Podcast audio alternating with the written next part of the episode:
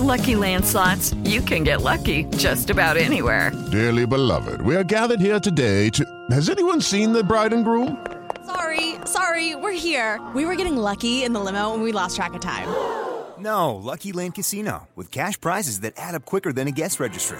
In that case, I pronounce you lucky. Play for free at LuckyLandSlots.com. Daily bonuses are waiting. No purchase necessary. Void were prohibited by law. 18 plus. Terms and conditions apply. See website for details. Jueves 2 de septiembre, yo soy Alejandro Villalbazo y esta es la información que sirve.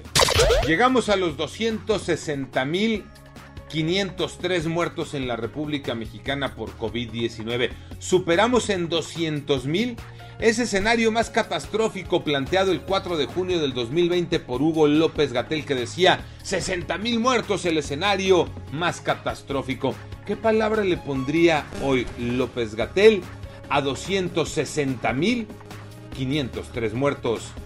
Los números COVID-19, Iñaki Manero.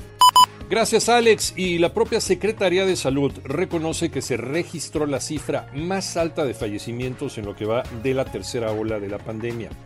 Hubo 1.177 personas fallecidas, con lo que la cifra total alcanza 260.503 personas lamentablemente muertas. Además, se registraron 17.337 nuevos contagios. Llegamos a 3.369.747 personas infectadas, cifras oficiales del gobierno federal en México. Por cierto, la Organización Panamericana de la Salud alertó que los casos de letalidad en nuestro país aumentaron 8.6%, a pesar de que, de acuerdo también con cifras del gobierno federal, han bajado las infecciones. A seguirse cuidando y a vacunarse. Se llama Fabiola Ramírez. Ella es atleta y conquistó la primera medalla para México en los Juegos Paralímpicos de Tokio. Su vida ha sido de constante obstáculo Lalo González. Claro, platicamos con Fabiola Ramírez, quien se llevó la primera medalla para México en estos Juegos Paralímpicos en Tokio. Todavía este jueves compitió, fue su tercera competencia, obtuvo un cuarto extraordinario lugar. Y a pesar de todo esto, Fabiola sabe lo que es la discriminación. La ha vivido, la ha experimentado.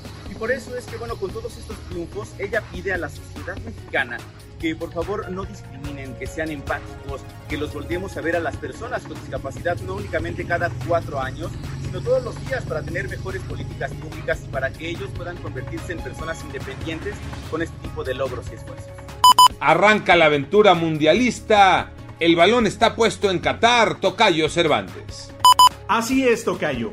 Esta noche de jueves en la cancha del Estadio Azteca, la selección mexicana de fútbol enfrenta a Jamaica en el arranque de las eliminatorias mundialistas en el área de CONCACAF para llegar a Qatar 2022. Será a puerta cerrada, sin afición, debido al veto que ha impuesto la FIFA, la Federación Mexicana de Fútbol, por el grito homofóbico.